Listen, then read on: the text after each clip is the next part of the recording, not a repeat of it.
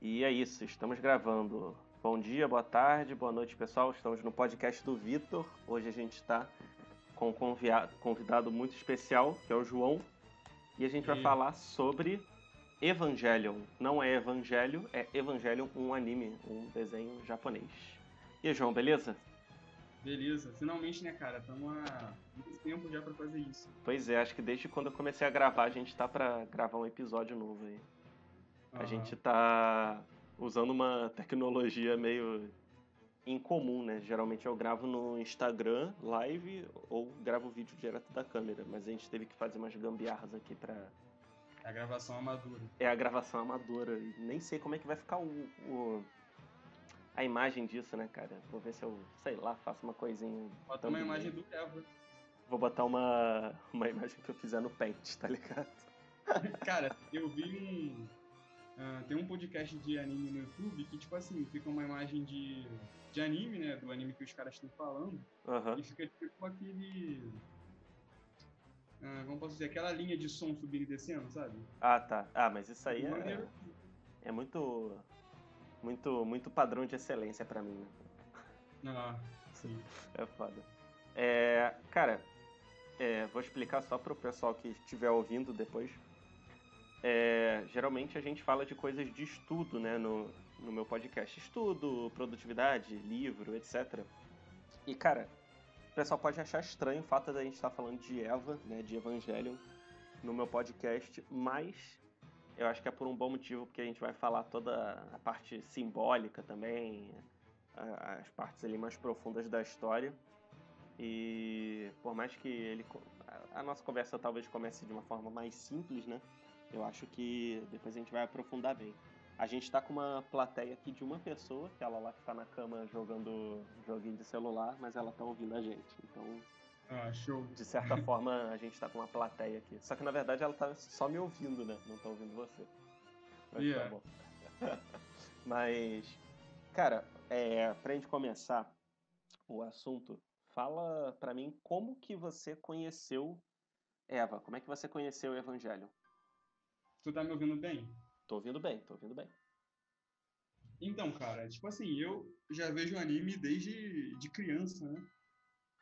Uhum. E sempre conheci Eva, assim, de. Porque todo mundo fala de Eva, né? Pra caraca, todo mundo que gosta de anime ah, já ouviu falar sobre, mas eu nunca vi porque eu não gosto de mecha, né? São Uhum. os animes de. nu- Nunca gostei e até hoje eu não gosto. Uhum. Então nunca vi. Até que. Eh, mas eu já conhecia sobre as, as histórias sobre o final polêmico, né? Do, do Eva. Aham. mas deixei pra lá. Até que um dia é, a gente combinou, não sei se tu lembra disso, que Ah. tu ia ler o 20th Century Boys, que é era o melhor mangá que eu tinha lido na época, até aquela data, Sim. e em troca eu ia ver o Eva, que tu já gostava pra caraca e pediu pra eu ver. Aham. Aí isso já deve ter um, sei lá, cinco anos ou mais, né? É, eu acho que eu tava na faculdade ainda, cara. Eu também tava, Faz mó já tempão. mó tempão. Porra, tu tava É. na faculdade? Você terminou antes que eu. Tava, Caraca, mó um tempão. tempinho. É. Porra, sinistro. Que eu lembro que no- nos últimos episódios eu tava vendo e tive que sair pra ir pra faculdade, viu? Ah, tá, tô ligado. Não, e tipo, é, só um detalhe a respeito. Cara, o 20th Century Boys é muito bom também, e de repente qualquer dia a gente podia falar dele. hein? É, mas aí eu vou ter que relembrar. É, eu também, cara, porque acontece, acontece muita coisa. Isso aí que é, É. foda. O Eva, ele é mais contido ali, tá ligado? Mas vamos deixar na lista. É, deixa no, no plan to do, tá ligado? Planejamento. É, e, cara, por que que tu não gosta de anime de robô? Cara, assim, tipo, de. De cara eu já digo que eu não gosto de robô, de futuro, de espaço, essas coisas. Não gosto desse- dessa temática. De ficção Entendeu? científica, assim, né? É, não gosto desse visual. Até gosto de ficção, ficção científica na. Quando é uma obra cyberpunk, entendeu? Aham. Mas Tipo quando fala de Kira, né? futuro. É, mas quando fala de futuro. Um futuro muito distante, por exemplo, daqui a mil anos, ou que envolve outros planetas, eu não gosto. De forma geral, nunca gostei. Sempre gostei mais de, de coisas medievais, fantasia, etc. né? Aham.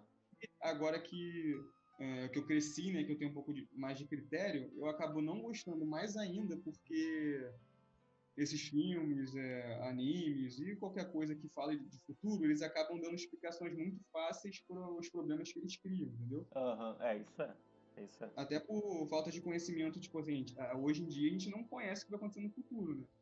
Uhum. Então, um cara que, que vai escrever, sei lá, um filme sobre o futuro, por exemplo, aquele filme Interestelar, uhum. no final das contas, é, tudo é, é, acaba se resolvendo como viagem no tempo, e o cara passa um tempo, por exemplo, aquele Perdido em Marte também, o cara tá na uhum. nave, ele fica, sei lá, 100 anos na nave, tudo acaba dessa forma, entendeu? Sim, sim.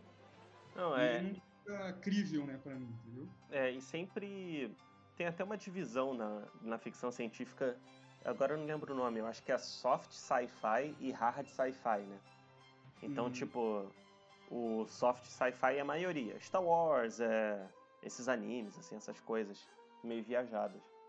Mas tem, tem uma parte, assim, que é hard sci-fi, que, tipo, geralmente eles não, não usam conceitos muito no futuro, mas que eles explicam bem as tecnologias que eles usam, entendeu? Então, é... então aí deve ser, esses devem ser mais interessantes. É. Mas o Star Wars até que eu gosto porque ele é meio. É... Como posso dizer?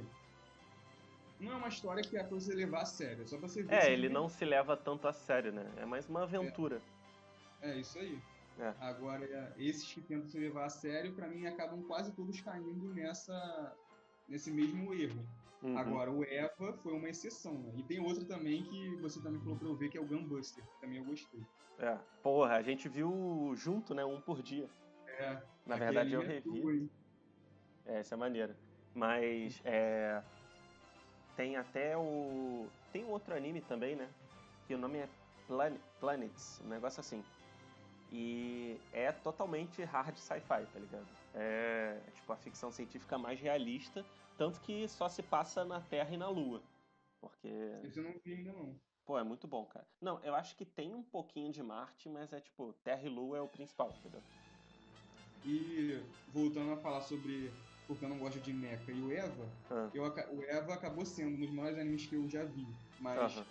eu só fui entender isso anos depois de eu ter visto e ele me surpreendeu porque, apesar de ter o marketing é, divulga aqueles robôs gigantes, etc., eles não são robôs e, para mim, não são mechas, entendeu? Uhum. É até um erro considerar como um mecha o Evangelho. É, só para deixar claro, esse episódio vai ter spoiler porque a gente vai aprofundar no, na discussão. Então, se você chegou até aqui, vá assistir primeiro e, e, e volte depois, né?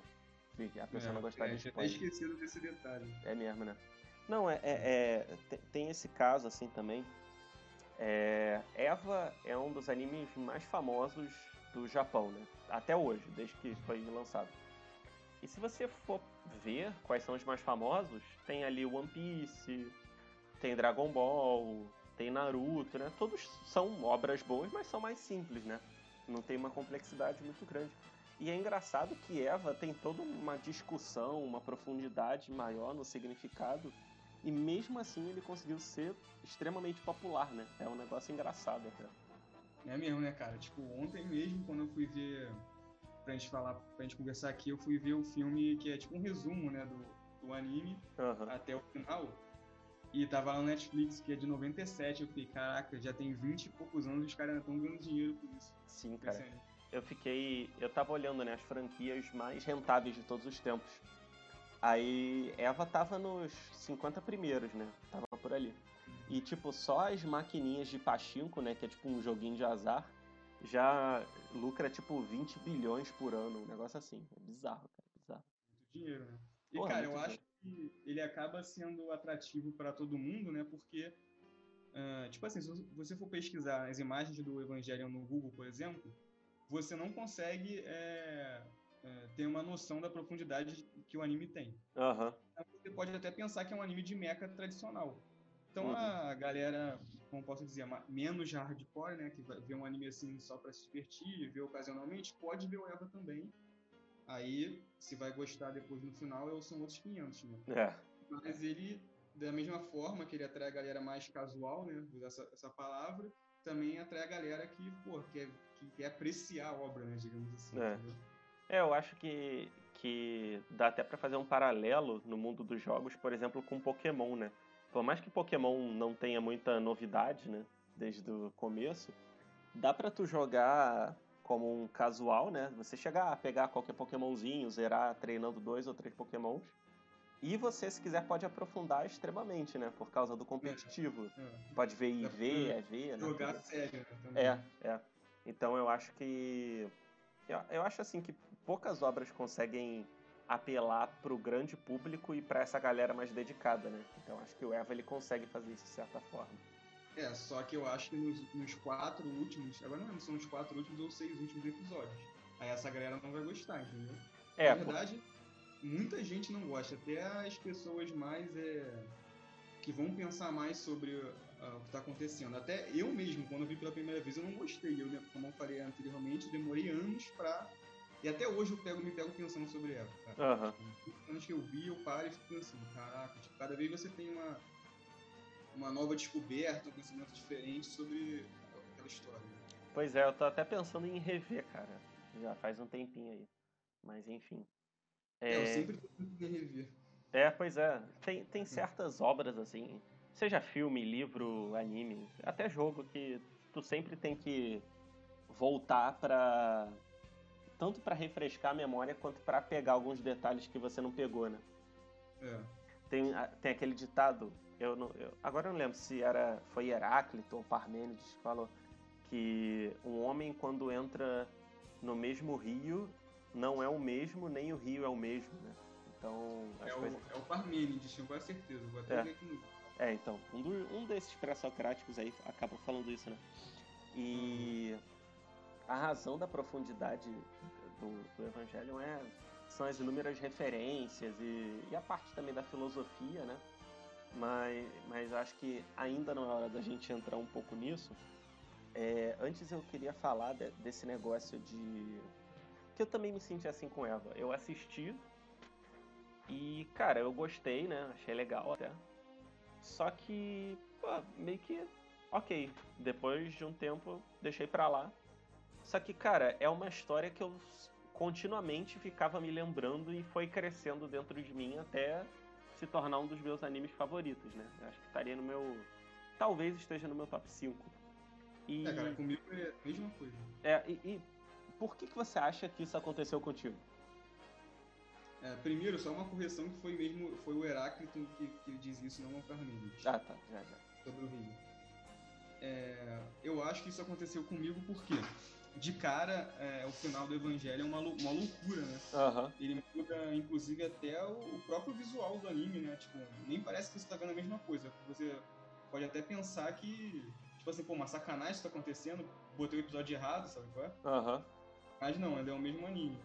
E por mais que de cara, pelo menos comigo, né? Não sei se com todas as pessoas foi a mesma coisa. Você.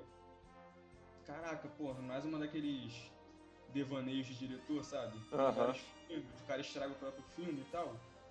Foi assim, e, e esse pensamento que eu tive de cara, mas depois eu fiquei pensando, pensando, pensando, eu fui entendendo, criando uma interpretação, eu vi de novo depois com meu irmão. E, cara, aquilo vai fazendo sentido, não sei, cara. Eu só vi e aquilo ficou na minha cabeça, não saiu. Uhum. Entendi. E eu fui refletindo, refletindo, refletindo e. E aí eu comecei a entender, entender os conflitos dos personagens, entender a história, ter várias e várias interpretações, pegar algumas referências, né? Uhum. E por isso, tipo, falei, cara, isso é genial, entendeu? É. E, e também o, o Eva, ele. Tipo, acho que foi o primeiro anime que, porra, eu parei e pensei, ah, beleza, eu vou. Eu vou procurar textos sobre Eva para entender melhor certas coisas, sabe? Uhum. Que, tipo, você não necessariamente precisa. Mas é, é. recomendável é. que você busque estudar as referências que ele faz, né? De cabala, gnosticismo, budismo, etc. Que é bem interessante. O problema, cara, é, problema não, mas uma coisa legal do Eva, né? É que muitas vezes, por exemplo, você vai procurar um vídeo pessoas, de alguém explicando a história. O cara acaba falando da história do, do próprio anime, aquilo que está acontecendo na, na tela, entendeu? Uhum os Angels, sobre a Nerve, sobre o Gendo, a instrumentabilidade humana e tal.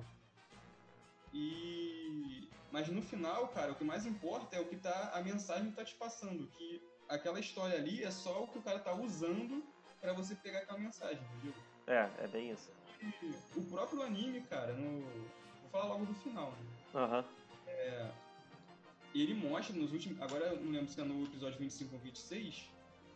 Que a história poderia ser outra totalmente diferente. Quando eles estão lá no, beirando o fim do mundo e aparece o Shinji indo pra escola com a Asuka, tudo como se fosse um anime clichêzinho, sabe? Aham.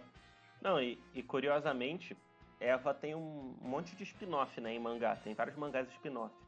Pra quem não É. sabe que a spin-off é histórias paralelas. E justamente o primeiro spin-off começa com essa cena da Rei esbarrando com o Shinji no- comendo o pão lá. É, então. Porque Então, Ah, eu acho que o autor usa isso pra mostrar que. Tipo, aquela história poderia ser de qualquer, qualquer coisa. Até, sei lá, um anime de carro, de futebol. Aquilo não, não importa aquilo. O que importa é a mensagem que ele tá te passando. entendeu? Sim, sim. É, E, e tem um negócio engraçado também no Eva, que é a mudança do andamento, né? Que você de certa forma já falou. Que, tipo, se você para pra ver, Eva começa com os mistérios ali, né? Só Uhum. que tem uns episódios ali meio simples, aí você vê a Asuka e o Shinji ali brigando, né? Aí você, ah, é legal, talvez eles fiquem juntos. Aí tem até- aquele episódio que eles têm que dançar de forma sincronizada, né? Aí tu Aham. fica, tu fica meio, ah, beleza, cada, cada episódio vai ser um inimigo diferente e eles vão derrotar, né? Aí de repente vai desenvolver um pouquinho os personagens. Só que realmente ali tem uma. Chega um determinado momento é, em que a Rei tá super hospitalizada lá. E a Asuka também. Agora eu não lembro o que aconteceu com a Asuka. Acho que ela tinha entrado em coma, né? E o Shinji fica sozinho. É. E aí aparece o Kaoru. E a partir. Acho que esse é o episódio 23, se eu não me engano.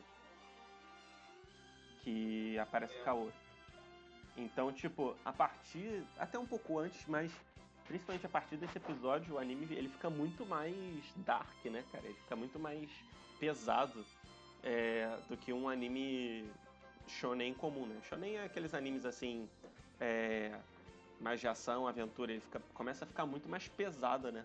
E. Cara, e, assim, desde o início, quem for ver vai perceber que, que não é comum, não é um anime comum. Você já sente que desde o início já é meio triste, meio sombrio, fica aquelas, aquelas mensagens japonesas aparecendo na tela do nada, sabe? É, é, ah, o estilo de animação é diferente, né?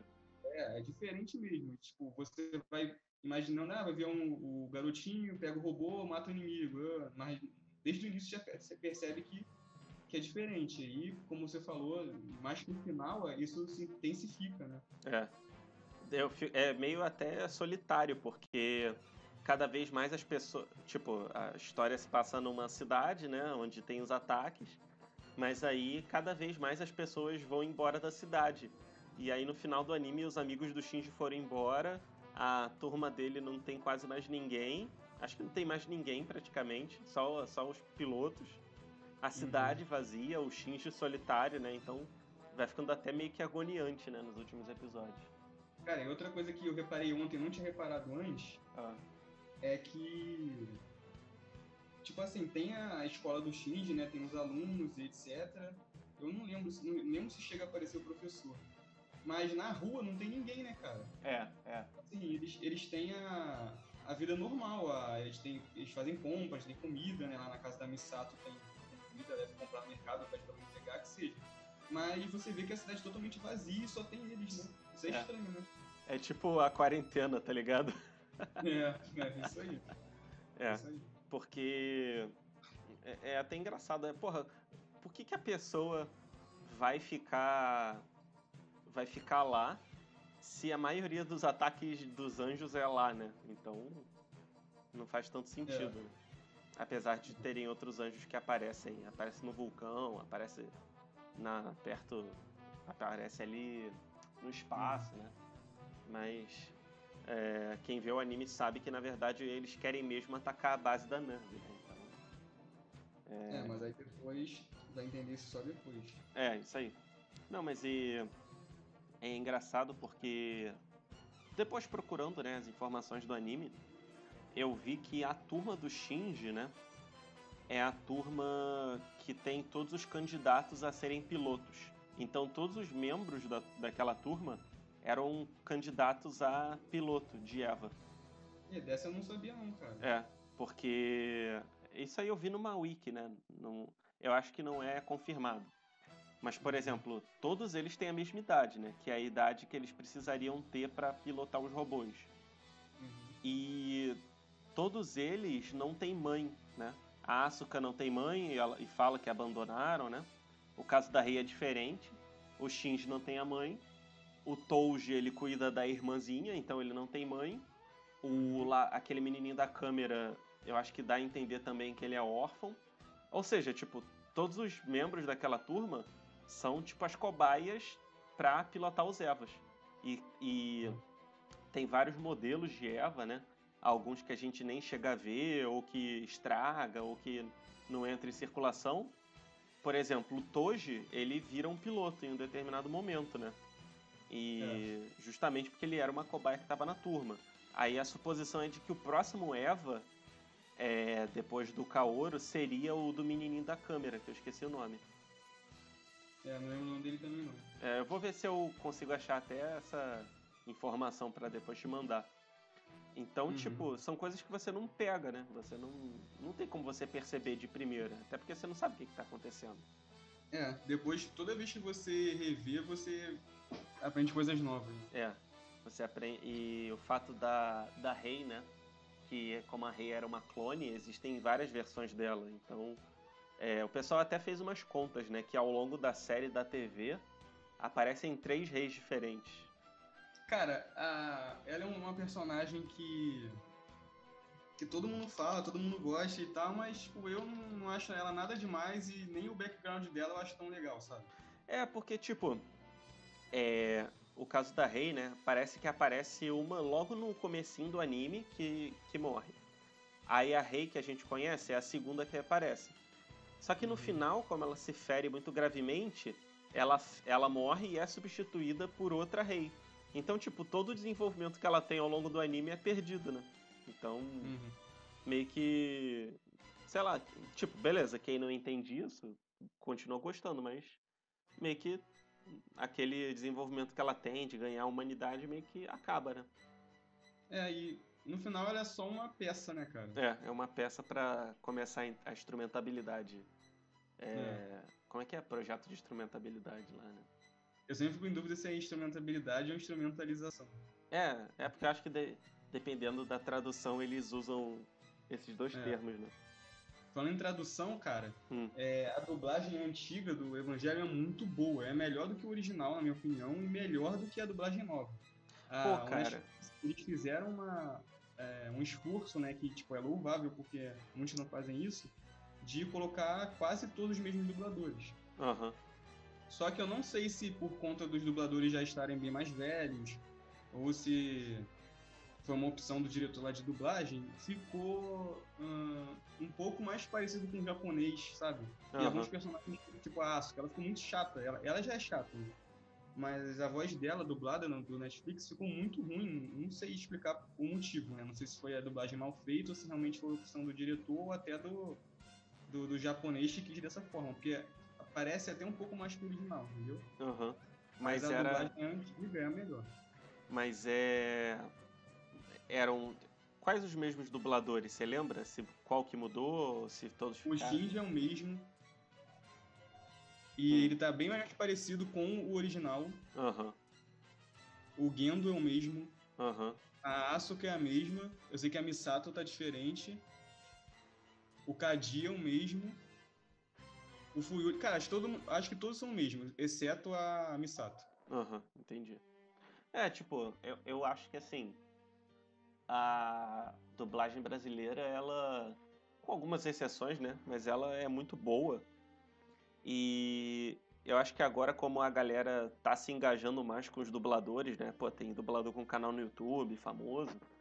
Eu acho que eles estão uhum. tendo um cuidado maior ainda, né? Só que, na verdade, todas as vezes que eu vi foi legendado, então não sei dizer a qualidade, né? Cara, vale a pena ver a primeira dublagem, sério.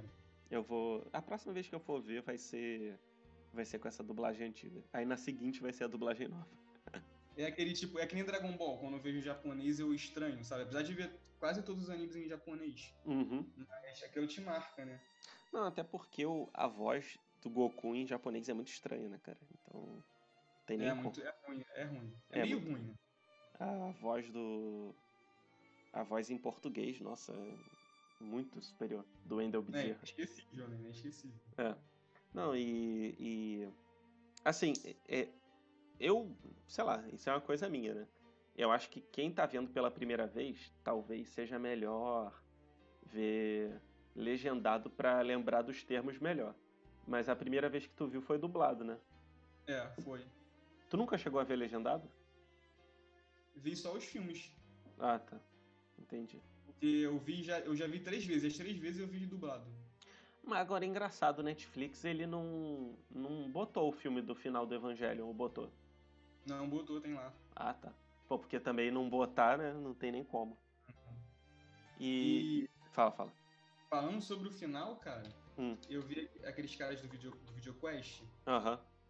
Eles disseram que, que o final do Eva ficou daquele jeito porque teve um problema lá na Gainax, né, que é a empresa da, do, do Evangelion, e eles ficaram sem dinheiro pra fazer a animação dos dois últimos episódios. Sim. Aí, cara, tipo, não sei se isso é verdade ou não. Eu sei que se fosse, você acha que se o final do Evangelion fosse o filme, né, que na verdade o filme é o que era pra ser o final, Aham. é, seria o o mesmo impacto? Eu acho que não, cara. Eu acho que, tipo É. assim, no final das contas, é, deu certo do jeito que foi, sabe? É, tipo, só pra. Sei lá, se alguém tá meio que não conhece tão bem, o anime ele tem 26 episódios e tem um filme que é o final verdadeiro, né? Então os últimos dois episódios eles têm uma qualidade muito inferior, assim, é diferente, é diferente. Dá pra notar claramente. E, cara, eu acho que o Eva tem tanto burburinho por causa desse final. Então eu acho que foi bem conveniente, tá ligado? Que o final tenha sido dessa forma. E o filme, apesar de também ser, ser, ser muito bom, ele é um pouco menos diferentão, né, cara? Do- É, é o filme. Eu, eu também já ouvi essa história do do final verdadeiro ser o filme e eu, e eu acho que é verdade que eles acabaram com dinheiro pra animação mesmo. Tanto que no- nos últimos episódios tem umas cenas que ficam repetitivas, tipo aquela cena do elevador, tá ligado? Aham. A cena que o Shinji fica segurando o Kaoru mó tempão. Cara, e tipo assim, por mais que, que seja, né, por, por esses motivos, acabou que caiu muito. que eles souberam lidar muito bem com essa falta de dinheiro, né, cara? Porque tudo contribuiu pro clima sinistro que, do que tava acontecendo ali, né?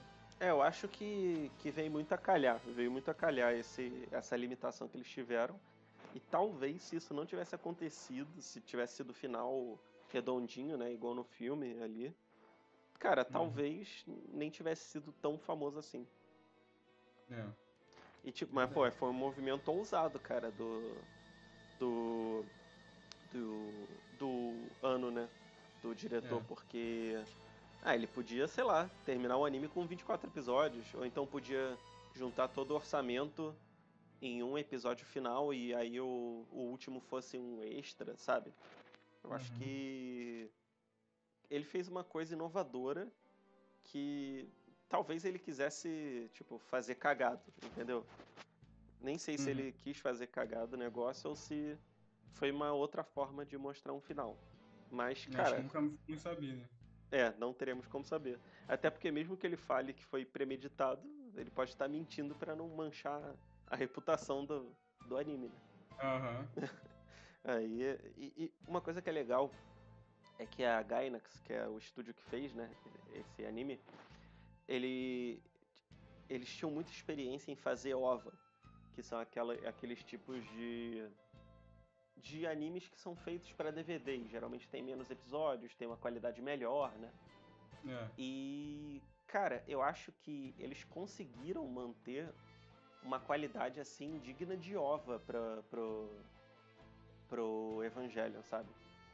É, cara, todo mundo diz que quando saiu, né, a galera ficou é, deslumbrada com o visual do Eva, né? Tipo, a gente não, porque a gente já viu depois de já ter visto muita coisa, né? Sim, é. Mas naquela época lá, em 98, né, que saiu, Uhum. 96, sei lá, que foi inovador, né? É. A animação. Não, e tipo, é, também tem, tem essa questão de que a gente começou a ver anime nos anos 2000, né? Quer dizer, quando criança a gente via Dragon Ball e tal, mas tipo, baixar mesmo, pelo menos eu comecei, sei lá, em 2006, né? Então, é, eu já estava acostumado com os traços melhores, né? Então, Uhum. talvez não tenha sido tão surpreendente, mas ainda assim, pô, cara, é uma a qualidade ali é muito boa, cara, muito boa. Hoje em dia, por exemplo, se eu pegar um anime que passou na TV nos anos 2000, cara, provavelmente o Eva vai estar muito melhor a qualidade. Cara, até os animes atuais mesmo, é, de forma geral, eu prefiro a animação dos anos 90. É, é, eu acho que assim, o, o ápice da de animação japonesa foi anos 90 mesmo, cara. Porra, porque a qualidade, os detalhes com sombra e tal. Nos anos 2000, as produtoras elas parecem que diminuíram muito a atenção à sombra. Então, os personagens eram, sabe, não era sombreado direito. No- nos anos 90, os animes, pô, muito melhores. E o visual também, né, cara? Eu já acho que os, os traços, de forma geral, são bem mais kawaii, né? É. Os- Sabe o, o Nadesco? Uhum. Cara, a qualidade da animação é sensacional também. Não tem nem como. Cara, não tem nem como comparar com algumas obras recentes, assim, sabe? uhum. E hoje em dia, na verdade, é até muito mais fácil, porque pô, a animação é computadorizada, é mais automático, você consegue sombrear com mais facilidade. Mas, cara, a dedicação dos caras naquela época, porra, é fora de série. Tanto que até hoje eu fico procurando anime dos anos 90 pra ver. É, pois é. Geralmente os que eu vejo são dos anos 90. Inclusive, tu tem que ver o Legend of the Galactic Heroes. Eu vou ver. Esse eu vi só. Vamos- São quatro temporadas, né? Eu só vi a primeira ainda. Mas eu vou ver as outras. Cara, e voltando a falar sobre o Eva, Ah, é, e queria falar sobre o Shinji. falei, falei, falei. É, pô, a gente tem que falar dele, né? É. Cara, ele é um personagem que, de cara, ele tem aquele padrão de moleque chato de anime. Aham. Que quer fazer nada, que, pô, que toda hora. Ele lembra um pouco o Hope do Final Fantasy XIII. O Roku é o molequinho novinho, né? Hope. Ah, Hope, é. É. Tipo, tudo ele reclama, ele é chorão, não quer ajudar em nada, tudo ele tem medo, etc. Né? Aham. Mas, cara, o Shinji ele não é esse padrão. Ele é. Ele tem profundidade, ele tem motivos e. E é um dos poucos desses personagens que tem esse, essa característica que eu gosto, entendeu? Aham. Mas por que, que você gosta, de- mesmo ele tendo essas características?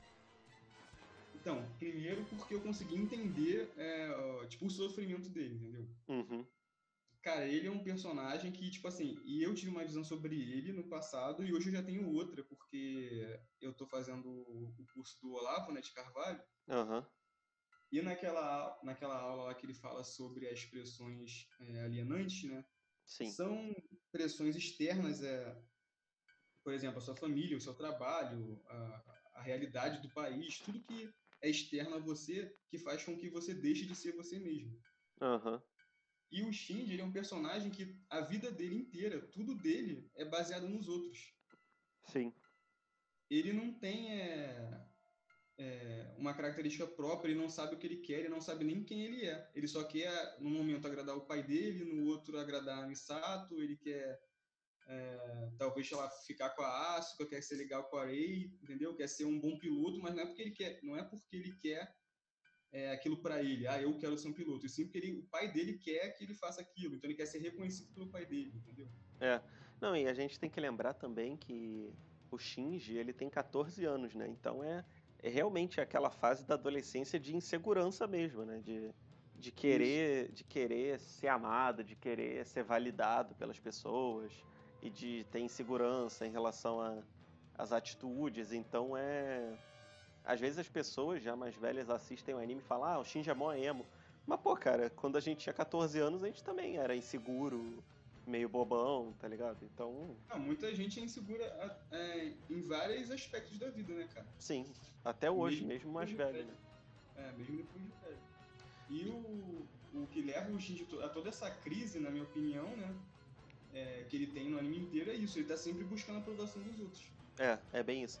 Tu chegou já a aprender as duas camadas da personalidade do Olavo? Não, ainda não. Não, eu, eu não sei se eu já te falei, né? Mas é, tem, a, tem uma camada que é a quarta camada, né? Que, que é a busca pela aprovação, a busca por ser amado. Que é a camada típica das crianças, né? As crianças, elas geralmente são assim. Só que o nosso mundo, ele tá de tal forma e ele tá tão, como posso dizer, afastado da realidade que a maioria das pessoas, inclusive adultas, está na quarta camada. Quer sempre ser aprovado, quer sempre que gostem dele, quer fazer coisas que o tornem amado pelos outros. Tipo, até hoje busca a aprovação dos pais e tal, né? Uhum. E, cara, o Shinji, ele demonstra perfeitamente os dramas da quarta camada. Porque, porque é isso, né? Tipo, ele foi pra cidade lá morar por causa do pai dele, e o pai dele fica no trabalho e não liga pra ele, e a mãe dele morreu e ele só tem um pai.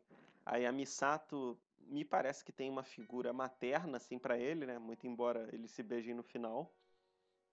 Então, sei lá, é uma mistura de autoridade materna com sei lá, uma possibilidade de maturidade num relacionamento, não Eu sei. acho que ela foi, assim, a primeira pessoa que pareceu se importar com ele, entendeu? Aham, é, pode ser.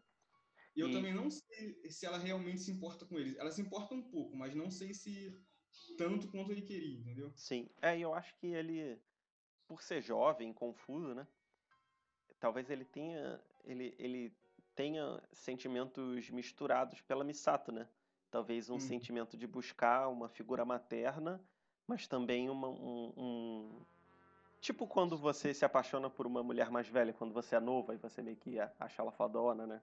Talvez seja ter uma mistura dessas duas coisas. Eu acho que ele tá naquela. Sobre a na parte amorosa, né, do Shinji, ele tá naquela idade que. Tipo assim, o que vê é lucro, entendeu? ele conseguir ficar com a Asuka, tá bom. Se ele ficar com a Misato, tá bom. Se ele ficar com a, com a Arei, tá bom. É, é, E no meio disso, né, cara, do conflito do, tipo assim, do homem crescendo, né? É. E dessa questão de sempre estar buscando a aprovação do pai dele ou, ou dos outros, né? Ainda tá acontecendo o caos na Terra, né? Pois é, né, cara? E ele é responsável por salvar as pessoas do caos, né? Então, porra, Isso aí. é compreensível que ele esteja esteja passando por maus bocados, né? É. Cara, e tipo assim, falando do, do Olavo de novo, né?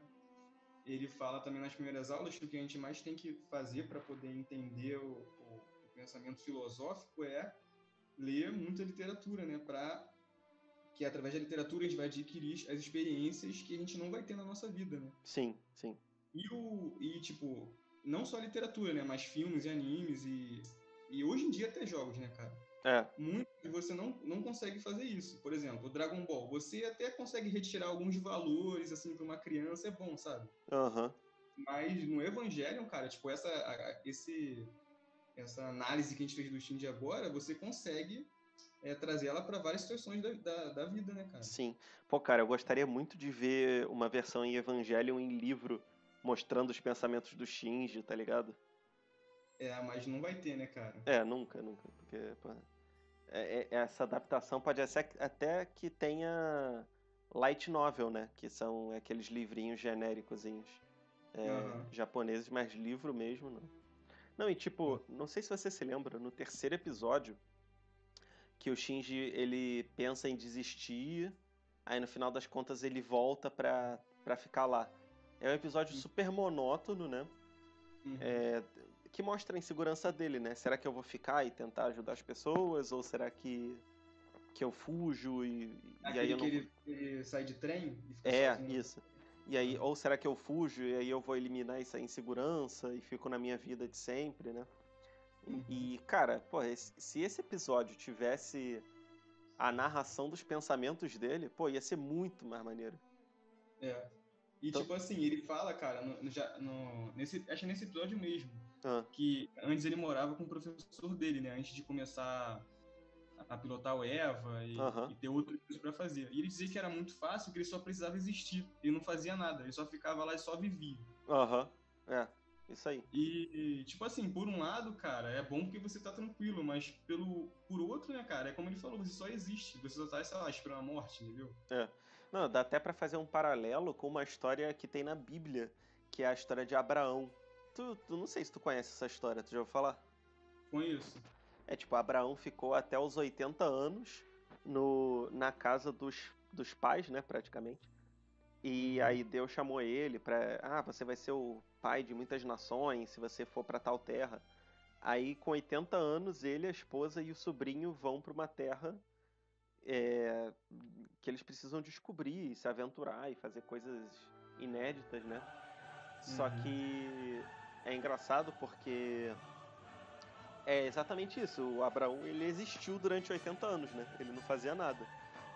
E, É. tipo, nu- nunca tinha produzido nada e ele é chamado a uma missão, né? Então tem muita similaridade com isso, né? Tem que se investir, né, cara? E, e tipo assim, depois você vê também a, como é a vida do Shinji. Tipo, acho que até o Toad que fala pra ele que, tipo, ele inveja ele pra caraca, porque ele mora com uma mulher muito, muito gata, né? Muito linda, que é a Misato. Aham, Ele é o do Eva, ou seja, o, sei lá, o herói do, do mundo. aham. E mesmo assim, o cara vive em depressão, se sentindo mal, tipo, não quer fazer nada, tipo, e todo mundo inveja ele, sabe? É. Ele É, tem tudo que todo mundo quer ter e pra ele aquilo não é o suficiente. É, e o, o, o Olavo até fala, né, que quem vive na quarta camada é uma pessoa autocentrada. Ele foca só nos seus sentimentos, o que, tipo, o que eu, o que eu sinto, o que os outros acham de mim, né? O que Uhum. eu faço agora, o que eu faço para os outros gostarem de mim. Mesmo quando a pessoa é caridosa, mesmo, tipo, por exemplo, o Shinji, ele ajuda a humanidade. Mas mesmo quando ele faz isso, não é pensando nos outros, é pensando na aprovação, né? Que o pai dele vai gostar do que ele faz, de que. É, isso aí, ele, ele faz o trabalho lá como piloto para o pai dele gostar dele, reconhecer ele. É. Não, e, é, cara, é muito engraçado, porque assim, todos os animes de mecha, eles têm um pouco esse negócio, né? É um garoto, ele é chamado a pilotar, porque é, só ele pode pilotar, e aí ele não quer pilotar. O Gundam é assim, o primeiro Gundam, né, que é a referência de anime de mecha. O Zeta Gundam, que é a continuação, também é assim. Só que nesses você vê que, cara, pelo menos eles estão, sei lá, na quinta camada, sabe? Que eles são adolescentes rebeldes, eles querem mostrar que são fodões e tal.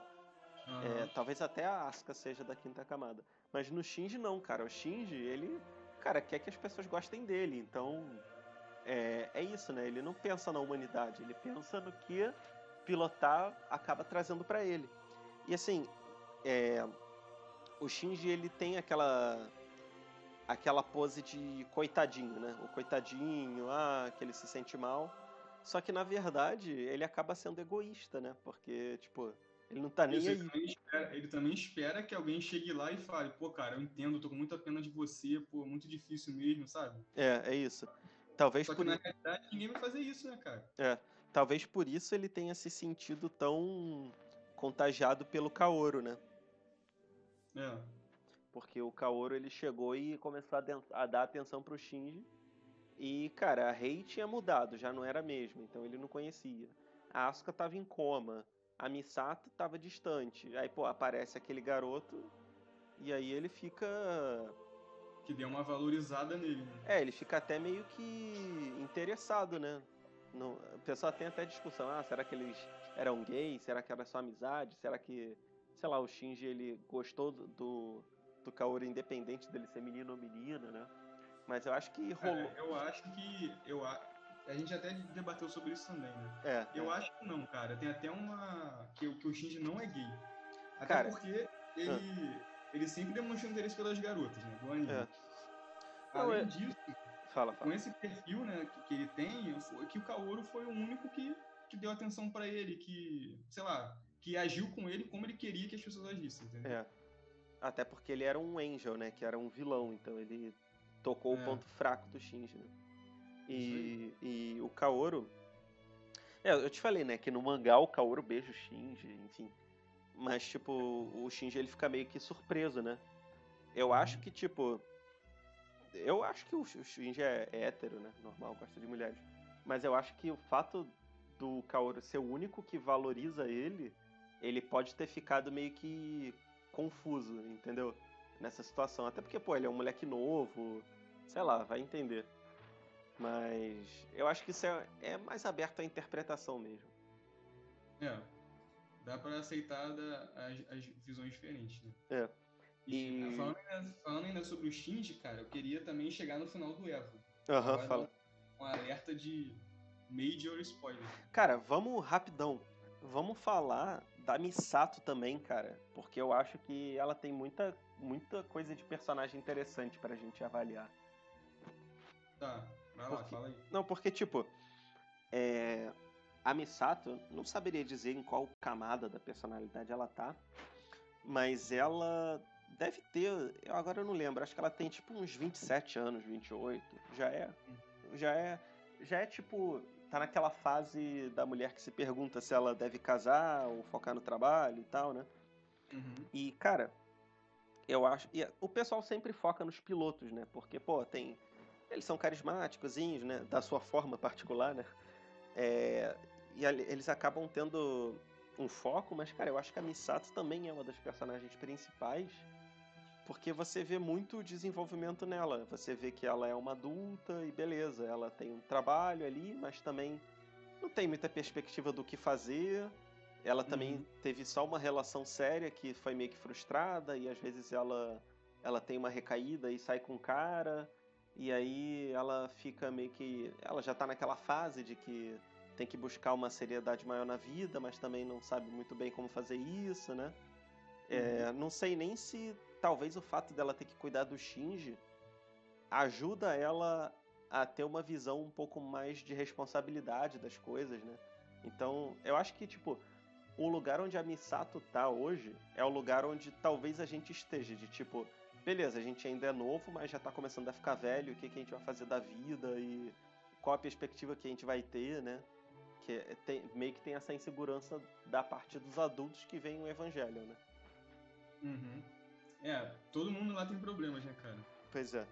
Não, e, e, pô, mas, eu, sei lá, eu, é um negócio que enquanto a gente tava conversando eu pensei, mas eu não sei, tu acha que a Misato tem esse tipo de, de problema, assim? de- Cara, eu acho que a Misato é um daqueles personagens que tem aqueles problemas de infância, né? Direto vive se questionando, vive se questionando em relação a, ao que ela tinha com o pai dela. Ontem mesmo eu tava vendo, né? Aham, E, e naquela parte que ela diz que, que ela, tipo assim, o pai dela queria que ela fosse uma menina, como posso dizer, padrão, né? aham, Que vai casar, vai ter filho, vai cuidar da casa. Só que ela não quer isso, mas ao mesmo tempo ela se sente obrigada a ser assim, sabe? aham, E ela fica naquele conflito, que ela é meio desleixada, né? aham, é. Ela não sabe o que vai ser e tal. Aí depois ela descobre, tipo assim, ela tem aquele relacion- relacionamento com o Kadi, né? Aham, E ela fica, tipo assim, pô, tô, tô procurando é, meu pai nele, sabe? aham, E o anime, eu acho que ele não dá muitas informações sobre a relação dela com o pai, com o pai, de, com o pai dela. é. Não, e no, nos Estados Unidos existe um termo chamado daddy issues, né? Que é tipo Uhum. aquelas meninas que têm problemas com os pais, né? Não, não são Uhum. amadas assim pelos pais. Às vezes se vestem de uma maneira mais exótica, pintam o cabelo ali, botam muito piercing e tal. E elas costumam sair com caras mais velhos justamente na busca dessa presença paterna, né? E é Uhum. meio que o que a Misato é, né? Que ela não é uma garota padrão e que procura o pai dela no relacionamento com outros caras. Tanto que depois que ela, né, tem as. Como posso dizer? As suas relações com o Kadi, né? Ela É. fica até se sentindo culpada, né? É, é, Porque ela não sabe se é aquilo que ela quer mesmo, entendeu? é. Não, eu acho que pra quem já passou pelo. Assim, por experiências de tipo. é, por exemplo, sair com, com uma pessoa que você não gosta tanto, assim. é, ou então, tipo, pessoal que já saiu com, com, com várias garotas e se sente. no- depois se sente, cara, por que, que eu tô fazendo isso? Sair com essa pessoa não vai me levar a nada. E ela meio que tem isso também, né? É. E. É mais um personagem de problemas, né? E ela, ela, diferentemente do Shinji, ela não externa isso, né? Por fora ela é. Ela tá é, tudo bem, ela é engraçada, é feliz, né? e Etc. Mas por dentro tá aquela crise existencial também. É, é. Eu lembro que tu fez um comentário interessante, mas não vou falar aqui, mas depois a gente fala disso. Sobre a Ah. Misato. Tu lembra o que que é? É. Então, beleza. Lembro. então, beleza. É, e, cara, eu acho que a Asuka, E. é, ela também tem um pouco disso, né? Porque ela dá uma de fodona, Ela dá uma de. de, de... É, eu ia falar isso. É. Eu ia falar isso. de que, porra, é fortona, mata todo mundo. Só que aparece vários trechos em que ela busca, ela busca os pais dela, né? Uhum. Então também elas duas têm esse tipo de problema similar. Não, e a Asuka, cara, ela é daquele tipo de pessoa que ela, tipo, ela se achava, né? Ela tava com tudo, era melhor piloto e tal. Aham. No dia que o Shinji ultrapassou ela, um pouquinho, uma vez, acabou, né? Tipo, É. a moral dela toda. Ela foi lá no chão. Pois é. É, eu acho que a Asuka é, talvez seja a quinta camada, que é quem quer demonstrar força, quer demonstrar que é bom no mundo, justamente por causa dessas coisas, né? Dessa competitividade, desse de querer mostrar que é boa, de que é fortona, de que é resistente, né? Aham. E eu acho que muitas mulheres, assim, nas últimas décadas, devido a esse fenômeno, né, de empoderamento e tal, é, acabam ficando presas nessa armadilha, sabe? De que o mundo quer que elas sejam fortes, que elas sejam é, bravas e tal, sendo que talvez não seja natural a determinadas mulheres isso, né? É, e é tipo, é mais uma vez as pessoas se forçando a ser o que os outros querem, né, cara? É, pois é. É, tam- também tem. Às vezes tem esse padrão meio toscão de homem moderno, que é barbudo, lenhador, que tem que ser fodão, que também ataca os homens, né? É, também. São é, Mas agora a gente tá entrando num, num território muito. nebuloso. Deixa isso pra outro É. episódio, né? Isso aí. É, vamos fazer E- outro episódio de pressões alienantes, então. Pô, isso é uma boa. Pô, é uma boa, né? Próxima pauta aí. E voltando a falar sobre os personagens, só falta agora o Gendo, né? É. Os principais. É. É, o Gendo, ele também. Eu acho que todos eles sofrem de alguma carência, né? Então, o Gendo, no caso, sofre a carência da, da, da esposa, que foi a única pessoa que, que olhou pra ele de verdade como pessoa, né? E ele usa tudo, né, cara? Ele usa a Nerve, usa todas as pessoas, os funcionários, usa o Shinji só pra alcançar o objetivo dele, né? É, não, e, e é engraçado que a, a. Como é que é o nome da, da esposa dele? Yui, é né? a Yui, é a Yui, cara. A Yui, ela teve um olhar caridoso com ele, né? Tipo, viu quem ele era, quis se dedicar a ele Uhum. e tal. E ao mesmo tempo ele não busca passar esse olhar para as outras pessoas, né? Então ele não é assim com o filho, ele não é assim com a com a Hitsuko, que ele tem um caso, né? Ele não é Mas ele assim. também só usa ela pra fazer as coisas pra ele, né? É, é. Ele não é assim com ninguém, né? Então ele ele meio que que tipo, ele recebeu uma coisa de uma certa pessoa e ele não consegue é, dar na mesma medida em que ele recebeu, sabe? Cara, eu- ele, tipo assim, eu acho que decidiu sacrificar tudo, a vida, vamos dizer assim, normal que ele poderia ter, Aham. sacrificar a relação pai e filho e até um pouco da humanidade dele, né, pra alcançar o objetivo dele, entendeu? É, é. Dá pra ver que ele tipo, as pessoas são degraus pra ele, né, no caso. É, isso aí. Agora, é, quando a gente for falar sobre o final, me lembra que eu tenho uma pergunta pra te fazer, de uma dúvida que eu tenho. Já, é. não, vamos falar do final, vamos falar do final. Tá.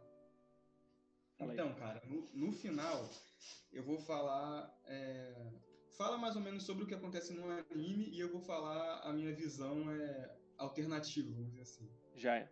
Então, é, no anime é, existe um projeto que é o projeto de instrumentalização humana e eles pretendem juntar todas as pessoas do mundo numa única entidade, que, que seria uma entidade perfeita, né, onde ninguém sofreria, todo mundo teria teria tudo que quisesse sempre, e tudo mais. E aí no final eles conseguem fazer esse plano, só que cabe ao Shinji decidir se o mundo vai ficar assim dessa forma com todo mundo sem sofrer, todo mundo tendo o que quiser, todas as possibilidades do mundo, ou se o mundo vai voltar como era, se o mundo vai voltar a ser um lugar com sofrimento, mas com, a, com no final das contas com a possibilidade da liberdade, né? E ele escolhe o mundo livre com sofrimento. Isso aí. Agora, é, isso é o que acontece no anime, né? E eu vou dar uma. O que eu pensei sobre o que eu te falei anos depois e tal. Aham. É, em primeiro lugar, uma, uma, interpretação até mais fácil, né? Que já tem até a ver com, com coisas que a gente já falou durante esse, essa conversa. Aham. No final das contas, o, é, o Shinji, ele acha o seu verdadeiro eu. Aham.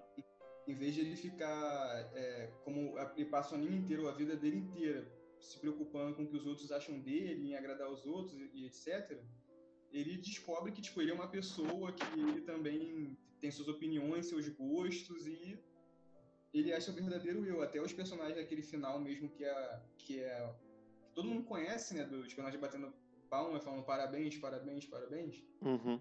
É por causa disso. Ele percebeu que ele é uma pessoa, entendeu? Sim, sim.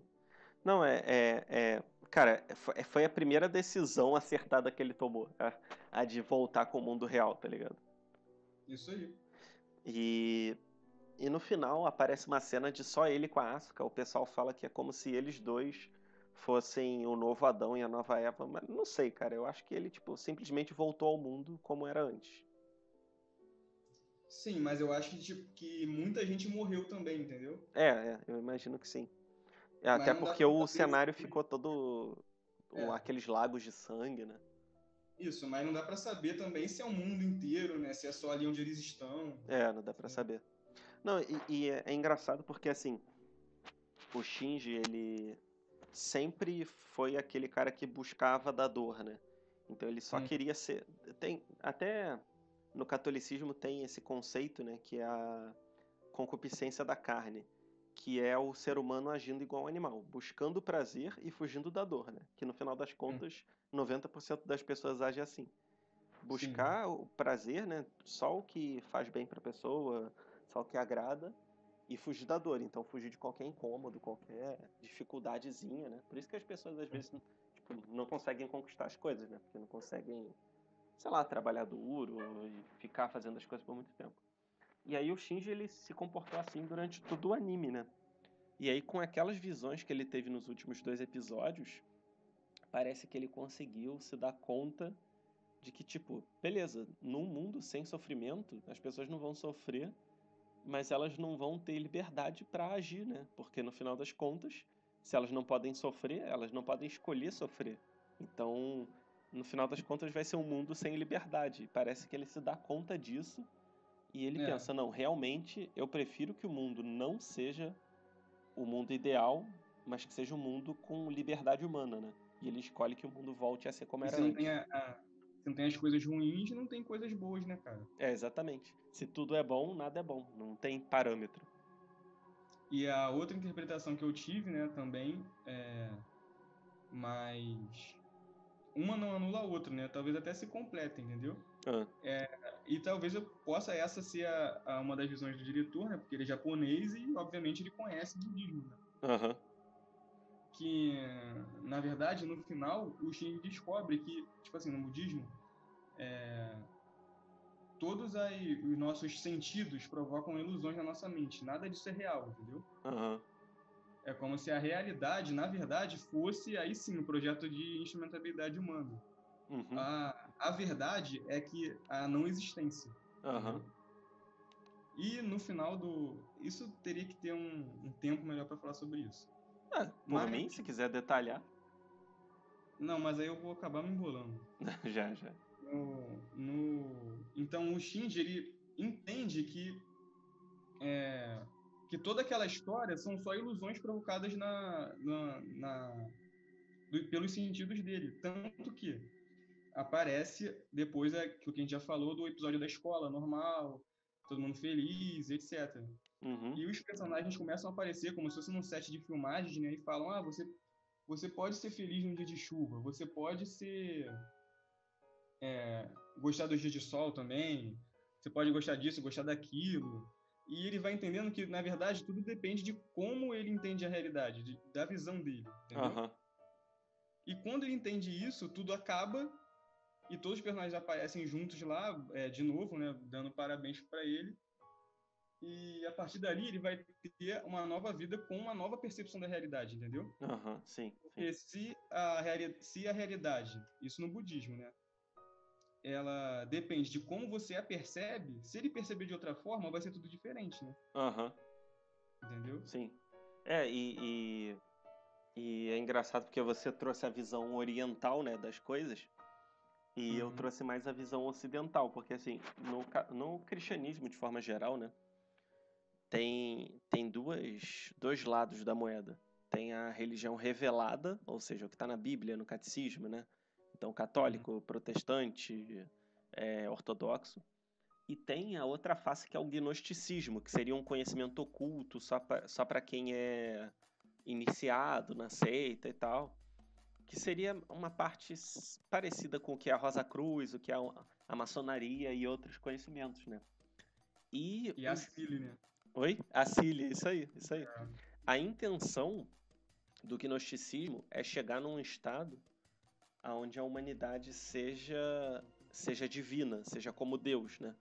Então, Uhum. que não seria perfeita, não teria nenhum, nenhuma possibilidade de erro e tal. Enquanto que a religião revelada, ela pega um outro lado, ela pega um lado de que, tipo, é impossível a gente chegar nesse estado, mas ainda assim a gente tem que batalhar contra as nossas inclinações ruins, aceitando que a perfeição humana nessa, nesse, nessa vida ela não existe, né? Então é, é meio que esse conflito que tem, né? Tipo, a Sally, o Guiendo querendo deixar tudo perfeito e o Shinji falando, não, eu não acho que, que, que a gente possa trabalhar dessa forma, eu, eu, eu prefiro deixar o ser humano livre para agir, escolher fazer o bem ou fazer o mal, etc, né? Isso, eu vou, vou falar sobre a, a- um pouco sobre a Cília agora e depois vou te perguntar aquela parada que eu tinha esquecido. Já, já. Agora falando da história do, do anime mesmo, daqueles vídeos que você veio explicando no YouTube, né? Aham. É, dos índios, que, daquela raça alienígena que enviou a, um, um ovo pra Terra, não foi? Foi um ovo, não foi? É, foram dois ovos, né, que caíram na Terra, de duas raças Era o, diferentes. filho, era o filho de Adão e o filho de Eva, não era isso? Filho de Lilith. Filho de Lilith, então. É. E esse ovo, né, esse ser que chegou na Terra, esse sim seria o, o, o Deus, né, perfeito, né? E a Síria, eles queriam voltar, a, a que a humanidade voltasse, né, através daquele líquido LCL, né, Aham. Voltasse a esse estado perfeito, né, que é o que você disse agora. Sim, sim. E o Gendo já queria usar isso, aí que vem a minha dúvida. O Gendo queria reviver a mulher dele, né? Se- quer dizer, reencontrar com a mulher dele. Aham. mas ela já morreu. Aí vem minha pergunta: por que? Será que ela ia reviver? Será que todos os mortos iriam, iriam se reencontrar com os vivos? Ou será que é uma questão mais física mesmo do, de como tudo que está na Terra ia, ia se tornar uma coisa só, até os restos mortais dela, sei lá o que, a consciência dela que podia estar presente no mundo? Eu fiquei confuso sobre isso, entendeu? Como seria Mano. esse reencontro do, do Gendo com, com a mulher dele? É. com a Yu? É, eu fico pensando que pode ter duas formas, né? A primeira seria como você pode realizar tudo aquilo que você deseja, você desejando que ela voltasse, talvez você tivesse essa visão, mas independente de ser mesmo a Yui, né? Você poderia se auto-iludir com aquilo, né? Ou eu penso que, tipo, no budismo tem vários planos, né, de existência. É, então, mas com a, com a explicação do budismo, isso, é- isso se explica de forma fácil, entendeu? Aham. É, mas então... se você excluir, fica confuso, né? É, é, mas eu acho que assim, como né, ele é japonês, talvez ele tenha pensado que esse projeto de instrumentalização era uma forma de de unir todos os planos num só, né? É porque no, no caso, né, no budismo, tudo vai se unir, não só as pessoas, entendeu? As pessoas, os animais, as plantas, tudo, tudo vai se Aham. tornar uma coisa só e essa coisa só é nada, entendeu? Uhum. Então, por esse lado, fica fácil de entender, né? É. É, eu acho que Mas, talvez faça mais sentido até do que a visão ocidental, né? Porque Lá tem o todo o ethos oriental, né? O pensamento oriental. Então, eu acho que, É. que talvez essa seja a visão pretendida pelo autor, né? Mas eu acho que também, tipo, nada impede de alguém do ocidente ver da forma gnóstica, né? De ser. Cara, e com certeza no futuro, daqui a 10 anos, 20 anos, espero que a gente ainda veja, reveja Eva de novo e a gente vai ter mais conhecimento, a gente vai aprender muito mais coisas, ler muito mais coisas e vai perceber outras coisas que a gente não percebeu ainda. Pois é. E tem um negócio que eu, que eu pensei aqui agora. É, no budismo, quando as pessoas chegam nesse estado perfeito, não existe personalidade, né? Não existe individualidade. Isso Né? aí.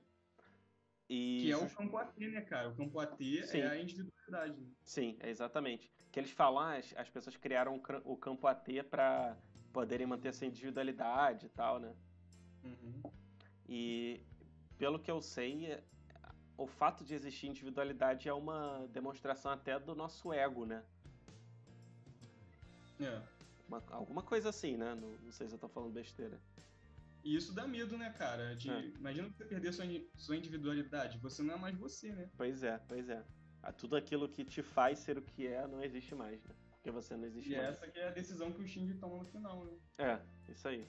Não, e, e- Agora é engraçado. No gnosticismo, você tem esse estado de perfeição, só que você mantém a sua individualidade, que seria uma individualidade divina, digamos assim, né?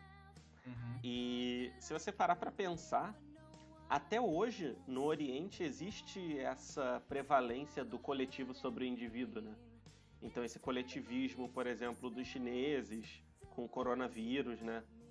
É, de todos se sacrificarem pelo pelo pelo coletivo e até mesmo no Japão, enquanto que aqui no Ocidente os valores individuais são os que prevalecem, né?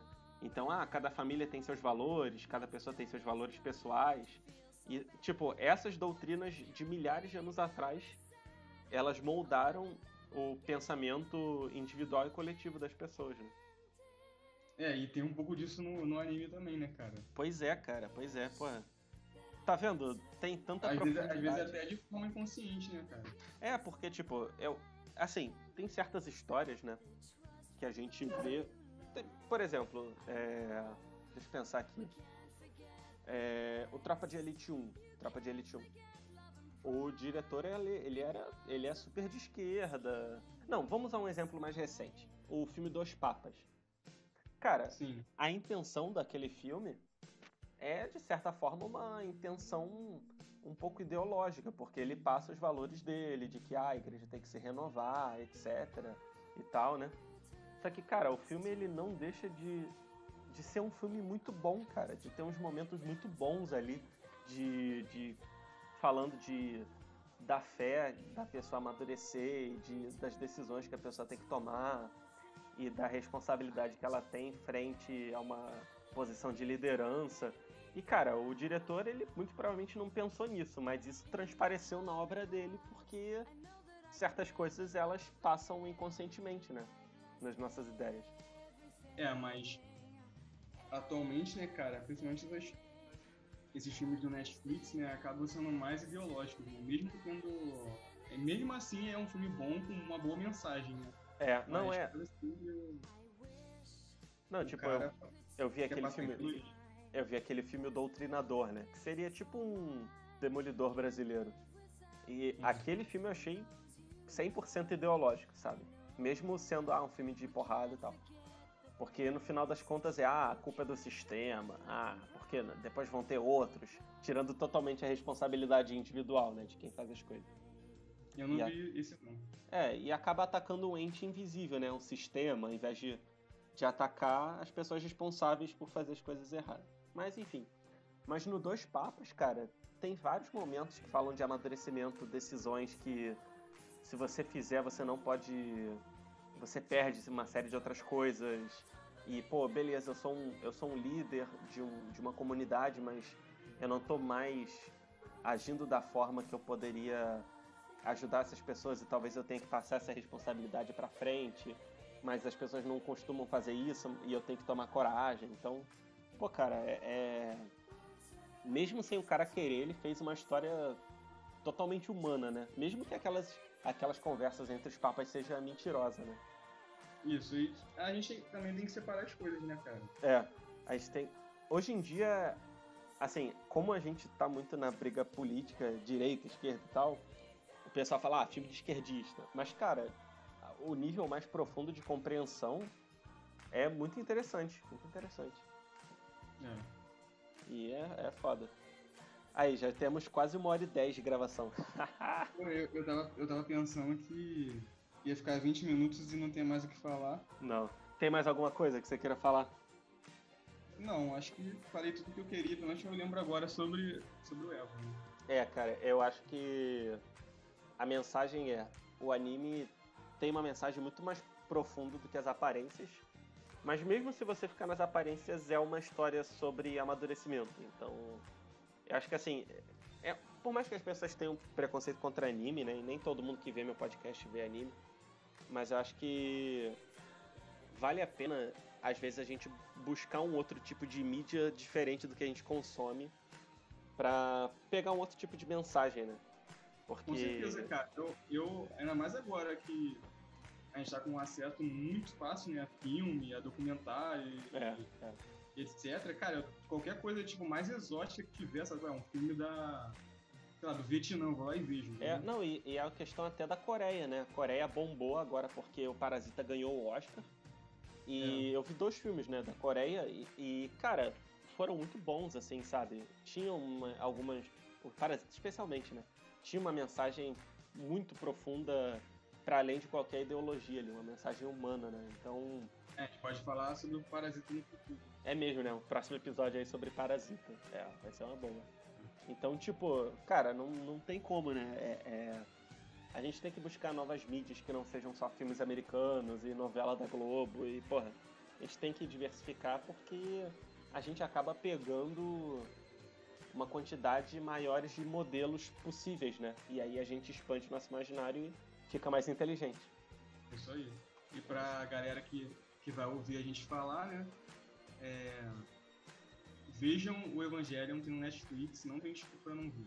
É, exatamente. Tem no Netflix, galera. Então não tem nem, ah, não tenho acesso. Ah, rouba lá do teu vizinho, do teu amigo que tu assiste rapidinho. São só 24 por episódios, mais, né? Por mais que você pense que não vai gostar, que é anime, que pra quem nunca viu anime, mas, cara, com certeza vai ser melhor do que você ver aquela série ou aquele filme que vai ser só mais um. Pois é. E são 24 episódios de meia hora e tem o filme, então é tranquilo. E olha só, a gente tá acabando o episódio e tá tocando a música de encerramento do filme End of Evangelion. na hora, hein? Na hora, na hora. Então, beleza. Espero que todo mundo tenha gostado. Obrigado por aceitar o convite. Vamos ter vários outros episódios aqui com o João. Já é, valeu. Valeu, vou parar aqui a gravação então. Valeu, galera. Valeu, João. Valeu. Valeu. Valeu.